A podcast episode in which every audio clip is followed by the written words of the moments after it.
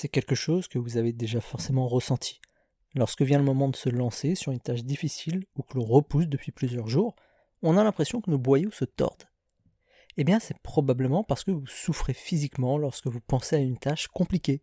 Des scientifiques se sont amusés à glisser quelques personnes dans un IRM afin d'examiner l'activité de leur cerveau.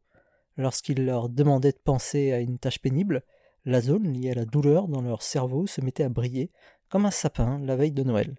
Finalement, lorsqu'on procrastine, la seule chose que l'on repousse, c'est l'exécution de la tâche. La douleur liée, en revanche, on la conserve aussi longtemps qu'on repousse son exécution. Et avoir conscience de ça permet de garder en tête une chose importante. Plus on repousse une tâche, plus cette douleur grandit en nous.